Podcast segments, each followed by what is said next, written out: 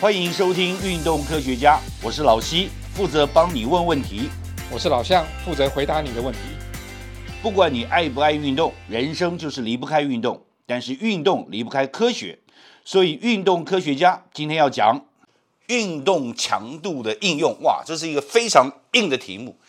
但是它的意义是什么呢？你在运动，你到底有多强？你知不知道？老向应该这个意思嘛？没错，因为运动不是说你运动时间多长就好了，强度其实是一个很重要的指标。它是一个指标。对啊、因为强度够，你那个量才会上去，你那个训训练到的肌肉或心肺就不一样。你才会知道你的运动量到什么程度，然后你的运动效果可以到什么程度，然后以后要怎么样去调整，在你的未来的运动规划里面，对对不对？对那不管是职业运动员、专业的选手，或者我们一般人，对都应该要知道。对对，而且你要知道你的强度应该怎么量测。那知道之之后，那你因为每个人强度不同，比如运动员，他同样的这种速度之下，可能对他来说是低强度，那对一般人来说，这可能是高强度了。所以像这种强度的应用，会根据人的体能状况不同，又一直在改要变。因人而异，对对然后要找到最适当的强对度。，所以他们讲说，健康的运动其实不是只有运动量而已，还要重视它的那个强度。所以像美国运动医学会 ACSM，它就有特别强调说，我们每一个健康的成年人一周要有五天的中强度运动，或者是三天以上的高强度运动。所以意思说，你做高强度，那你三天就好；只要你是做中强度，那就要五天。所以可见的强度其实影响蛮大的。 OK，从另外角度来看啊，你刚刚讲到健康嘛，对对，我也知道，我们卫生福利部国民健康署对也有非常类似的观念，跟那个 WHO 的建议基本上是一样的。对就对每周希望能够自我训练十五个小时，或者对是比较高强度的训练七十五个小时，就是一半了。七十五分钟了。七十五分钟，对，哇七75小小时就时就不得了了是不得了，对对吧？ 比上班时间还长。对，那我们怎么样去理解这件事情呢？因为这一百五十分钟跟七十五分钟，你刚刚讲的就是中强度和高强对度，我们怎么去理解这件事情，然后真的可以身体力行去做到，然后维持我们的健康？所以我们通常要知道说，到底怎么样测量这个强度。所以，呃，譬如说简单的例子来说，你要是有在跑步，你跑的速度都够快的话，其实那强度就比较大。对我们不可能假定说，哦，我练跑步，对，呃我练三十分钟，三十分钟里面全部都在全力冲刺跑一百，不可能的不可吧？能。对，所以你必须要把那个强度去控制好。所以他们根据你的强度不同，那可能你训练到的部位也会不同，心肺能力也会不同。那所以以往通常在测强度的时候，都会比较用像这种心率这种指标啦，因为呃，你只要有运动量上升，大家都知道你心跳就会加速嘛。那呃，其实还有其他的很多测量方法，主要是我们要知道你本身的运动强度是多少，然后用这个强度来去搭配你的训练方式，才会有效率。可是我觉得一百五十分钟一个礼拜是蛮长的，你比但如它说不你用每一天次，不用一次啊，可以分几次对啊、我每天五次的话，对，你每次要训练三十分钟以上，对你才能达到一百五十分钟啊，对，没错或，者是说你强度增加可以减少对时速，对变没七错十五分没钟。错，如果说我一次花了两个小时、三个小时啊对，三个小时做很强高强度训练有意义吗？还是你把它分散成一个礼拜，每一次做中强度的会比较？要是你能撑得住一次三小时的高强度，那你可能就不是一般人了、所以基本哦也上是道理。对，撑不住了，所以基本上都会把它分散。所以意思就是说，你要是强度比较高的，所以为什么要七十五分钟？比如说你就呃做个时间比较短，那也是多次，或者是你的时间长一点，那你就次数少一点，对啊，所以都可以。所以像 ACSM 有讲说三天高强度，那意思就是说你做同样的时间，那你强度高一点，那你就次一一周的次数就不要那么多。所以其实它是可以搭配的，对啊。那可不可能就是把中强度跟高强度的搭配在哦当然每周可的以训练里面？当然可以。其实它的整体的概念就是说，呃，你把强度乘上时间，就是你的活动量的概念。所以你强度越高，你需要的时间就越短。这个有个指标可以看吗？对，有蛮多的。譬如说，他们可以呃有一种指标叫做 training impulse，它就是 impulse 是冲量的概念，它在物理上的意义有点像是把力量乘上时间。那所以说你力量大，时间短，你得到的那个冲量是一样的，跟力量小、时间长。那有点像是 training impulse 的概念，就是说你的心率在某个强度之上，然后乘上某个时间，所以你心率越高，你的乘的时间要越短，就可以达到相同的这个 training impulse。所以心率就是心脏跳动的啊对频率，对是一个指标。对，还有其他指标吗？呃，还有啊，以前会在实验室去做一些呃比较侵入式的一些研究，譬如说测量血乳酸啊，那个叫抽血，抽血，或者是测量你的耗氧量，所以那必须戴个面罩在那边跑或在那边骑车做长时间的运动。那戴面罩测这种呃耗氧量，或者是嗯量血液中的血乳酸，这些都不是一般人可以去做的。所以虽然很准，可是普遍性不足。那后来才会发展出心率这个部分，因为心率我们现在除了用这种心率带之外，现在有很多穿戴装置，它都可以透过一些绿光去侦测你的脉搏，相对最简准度单，也你够就。带个运动手表，这个对基本数据都有了嘛。对啊呀、然后一般人也不需要去做血乳酸的检测，或者去做耗氧量的检测，没有必要了，没有对必要。呃对，除非你是想要做到精英运动员，你要很精准的去控制你的训练量。那多那么一点点可能会受伤，少那么一点点，你训练效果不会不好。那那时候就要很精准。对，所以对于我们一般人讲，有很长时间记录或者每次运动记录的心率，对就已经足够去判断你的运动强度了。没错，通常我们会去测自己的最大心率啊。不过最大心率现在也有一些公式可以去去找，不不一定要用测量的，譬如说跟你的年纪年纪有关。那大概我们可以知道说，像我们在跑步的时候，你要是心率到一百五六十，就算非常高了。那通常最高最高有的到一百八这种已经是非常高了。那所以他们会把心率的这个区间去做一些分类啊，譬如说，呃，在心率区间比较高的地方，那个就很高强度训练。那他们可以分成几个区间，然后根据不同的区间，你去设定你的训练量。譬如说心心率哦，因为对心率跟你的心脏负荷有关嘛，对人人体的每个人的负荷能力是有限的，对而且是也是因人而异的，对，而且因年纪也而异。尤尤其是年纪。对那我们怎么样去判断你当你的心率达到一定程度的时候，不要再继续勉强下去，啊所以通常那个现在的穿戴装置也会去提供这样讯会息。提醒你。对，因为你的心跳可能太高，所以你要是觉得自己比较呃在运动的过程中，呃身体的状况好像比较不一样的时候，你要去注意一下心率。那心率过高，可能就是你负荷不了。对啊，我听说有一种，就是除了客观像这些指标以外，还有一种主观指标，就你自己觉得跑得很不舒服的时候，也算是一种指对标。，那其实有在实验室有另外一种做法，就是他们所谓的自觉量表啦，就是 RPE，就是他他把它分成说哇，你你自自己觉跟那个最近流行的 walk 运动有没有关系？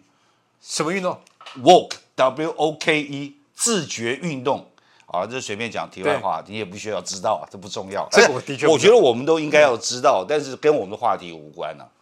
好，自觉量表是这样子。自觉量表的概念就是在运动过程中，你去自己的感觉是很累还是不累，或者是你已经快受不了了。那我们可以根据你的自觉量表去判断你现在的状态，所以它也是一个强度的指标。那有没有办法把这些就自觉的一个指标，跟我们心率或者加上其他的指标混在一起？对专业运动来讲，那是一个很重要的一种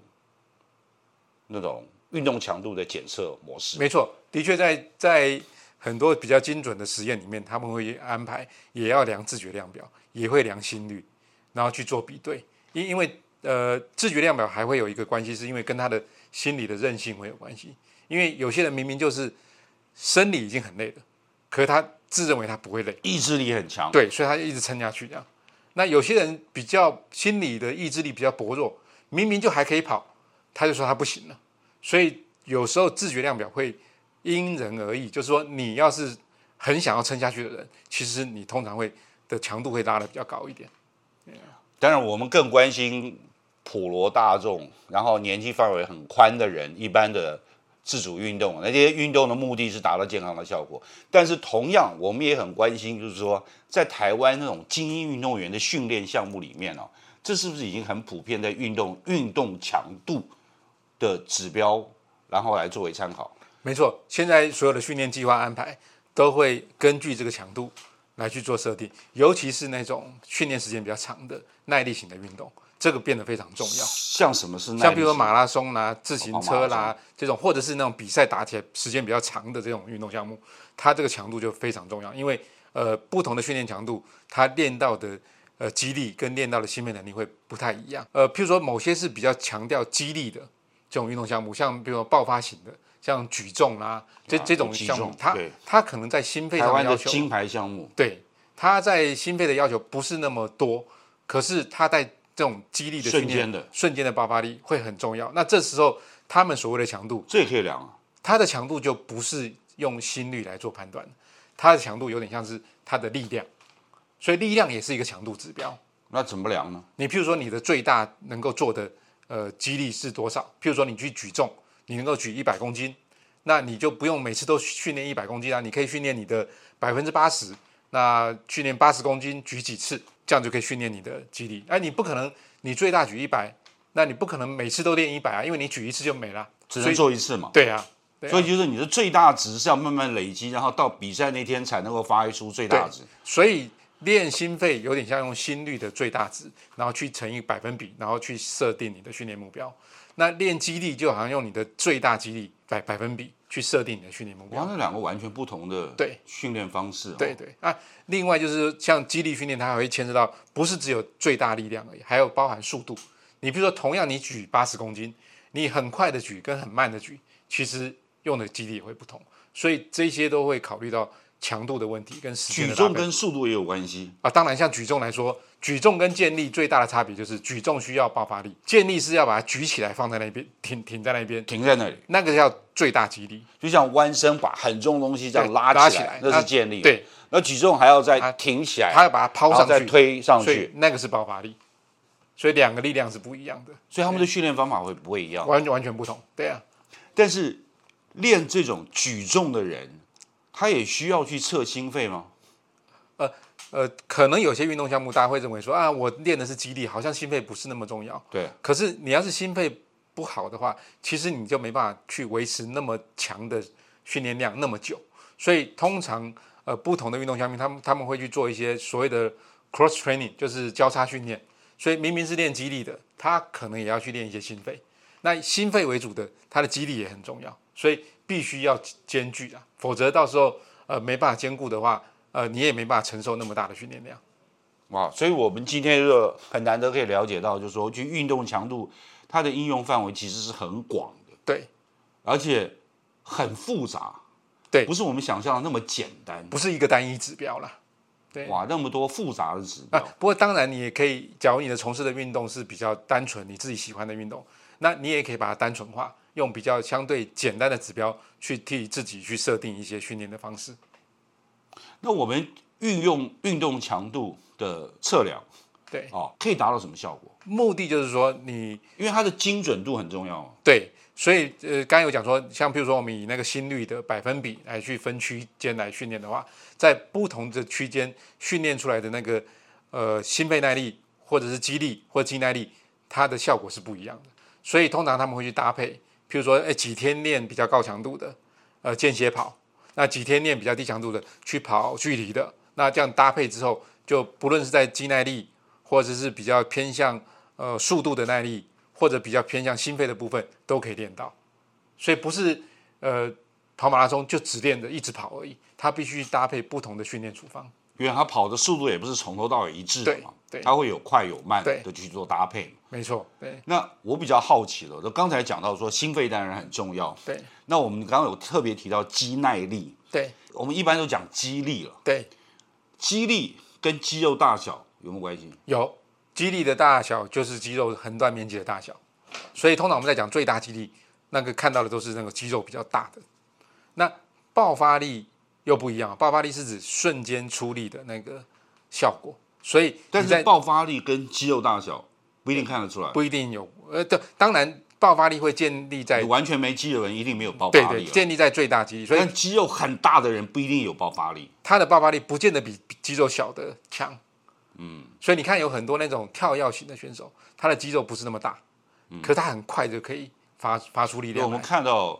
大概是跳远是在中间呢、对如果跳高都是瘦子，哎我没有看过任何一个跳高是胖子的。主要倒不是爆发力的问题，主要是因为你重，你肌肉太大，那重量很大，那你要去做更大的力量才能让它跳起来，所以这个要去哦调整。所以像比如说练十项的这种运动员，他的那种直步的部分，譬如说呃铅球、标枪，他要强，他的重量就要变大所。以实际上很难，对，那那因为肌肉变大了，他可以丢得远，可是他就跳不高了，他就也跑跑不不快快，所以他就要去平衡。而且他的跑步除了短跑还有长跑。，对，所以你肌肉越大，那个对他的长跑的负荷越重，所以他们会去调整说，哎，最适当的肌肉量对这样子的运动员是比较好的。哇，所以十项相当程度能够帮我们理解我们今天谈的运动强度各种不同的指标的应用，因为对没有的没有任何一个十项选手是十项都第一名的。对对，他必须掌握他的强项。那在掌握强项的过程中，他也不要让他的弱项掉下去，他维持弱项在在某个程度之上。所以我们今天很难得哦，就是去了解运动强度跟我们的运动之间的关系。对而且是一方面很复杂，另一方面真的很有趣，然后可以让我们理解了很多，包括我们自己运动，还有在看其他人，尤其是这种国际最高规格的，譬如说奥运或者是其他高等的运动项目比赛的时候，那些精英选手的表现，我们怎么样看得懂，其实都有关系，对不对？对，不过运动强度虽然那么复杂，可是它还是可以用在比较简单的生活上嘛。所以我们也可以透过这样复杂的一些理论，把它简化成几个指标。那未来在大家在做健康相关的运动的时候，也可以利用它来让你的运动更有效率。 OK，那我们今天就谈到这里。希望今天运动科学家能帮到你。若有不明之处或错过的要点，请再听一次。也欢迎上运动科学网查询或者提出你的疑问和意见。在这里，老西跟老向祝你运动快乐，科学聪明，天下太平。拜拜拜